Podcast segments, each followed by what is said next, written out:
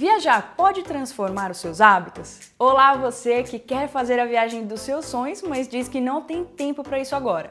Meu nome é Tami Saito e hoje vamos falar sobre como viajar pode transformar os seus hábitos. Já parou para pensar nisso? Então fica comigo até o final que com certeza você vai gostar. Mas antes, não se esqueça de se inscrever aqui no meu canal do YouTube. Isso é muito importante para o nosso crescimento.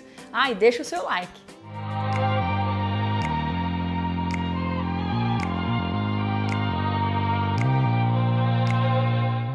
Seja você advogado, artista, engenheiro, professor, viajar transforma os seus hábitos. Eu não sou neurocientista, mas como estudante do tema em Harvard, eu percebi que as minhas dezenas de viagens realmente contribuíram para a minha vida pessoal e para a minha carreira.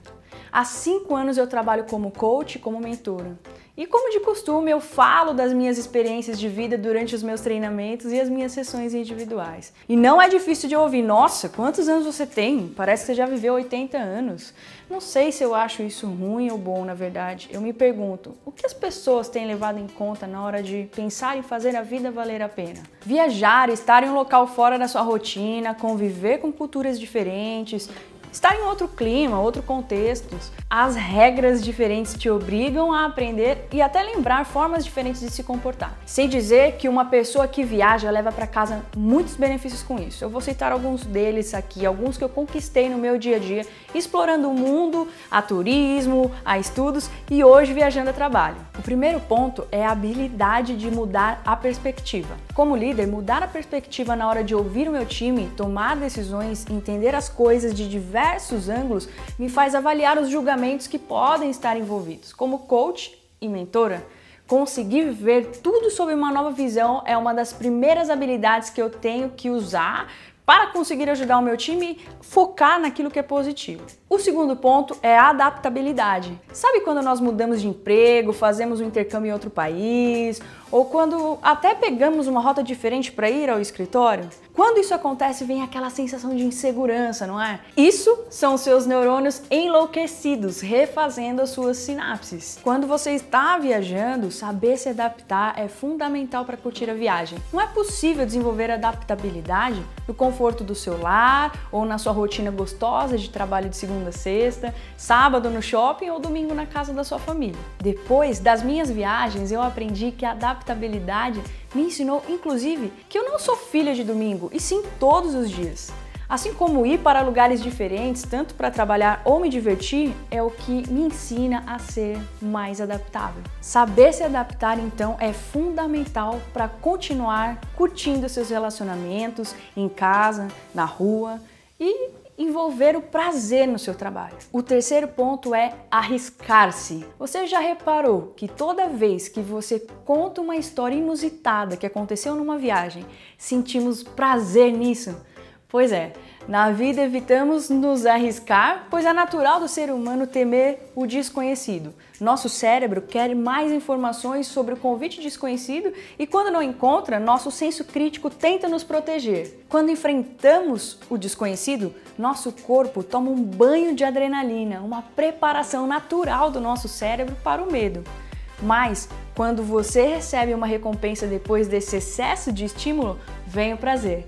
É daí que vem os esportes radicais também. No trabalho também é assim. Se você já recebeu uma tarefa nova do seu chefe quando não estava preparado, sentiu isso, não é? É preciso internalizar que o desconhecido, na verdade, é o nosso amigo, mas insistimos em dizer que odiamos aquilo que na verdade amamos a aventura. O quarto ponto é manter-se no presente. É engraçado, quando viajamos, tudo parece ser interessante, não é?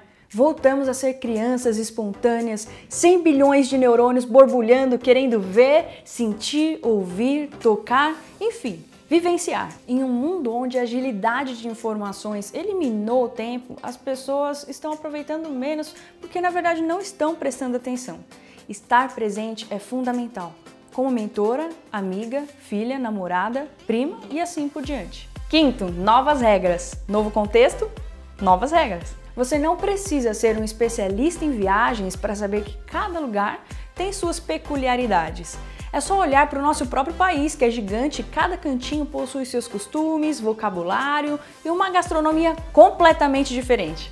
Assim como não podemos tomar um drink virado de frente para um coreano mais velho, porque isso é falta de respeito, não podemos atravessar o cruzamento sem respeitar o sinal de pare nos Estados Unidos. Da mesma forma que não se usa o WhatsApp na China sem pagar alguns bons dólares e no Brasil você não pode simplesmente atravessar na faixa porque ali tem uma faixa. Enfim, julgamentos à parte, Viajar me ensinou a seguir as regras da vida. Antes eu viajava sem saber nada sobre o país, mas hoje eu sempre me preparo para as regras do jogo, assim como eu faço nos negócios. Há culturas e culturas nas empresas. Quando eu vou dar um treinamento, por exemplo, essa é a minha primeira pergunta. Além de pessoas, organizações, a minha família, amigos, minha vida também tem regras. Isso eu aprendi com os orientais quando eu morei em Los Angeles, que aliás eles me chamavam de responsável quando eu chegava 5 minutos atrasada. Portanto, regras são fundamentais, inclusive elas nos ajudam a dizer não para aquilo que não é importante naquele momento. Sexto, e para fechar, participação. A coisa mais chata que existe é viajar com alguém que não participa fica a viagem toda no celular, não interage, depois fica postando um monte de fotos no Instagram, um monte de selfie. A coisa mais solitária é viajar com os amigos, com a família e postar selfies da viagem. Você precisa participar da viagem para ela ter valor.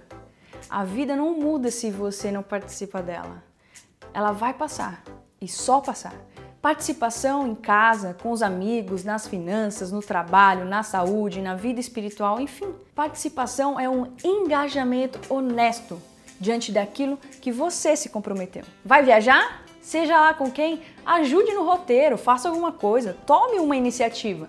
Vai fazer um churrasco com a sua família? Sei lá, liga o som, cozinhe com a sua mãe. Você está no trabalho? Faça o que tem que ser feito e depois ajude os seus colegas. Aprecie os detalhes e agradeça a colaboração do seu time. Ore, medite, pratique exercícios, faça novos amigos, dê a sua opinião, seja ela sim ou não, mas participe da sua vida. Você acha que alguma dessas informações foram úteis para ti? Então acompanhe os outros vídeos que eu já postei aqui no YouTube, se inscreve no meu canal, dá um like e me siga nas outras redes sociais. Os links estão aqui na descrição. Ah, se você assistiu esse vídeo até aqui, comenta aí, sou um viajante. Um beijo, tchau!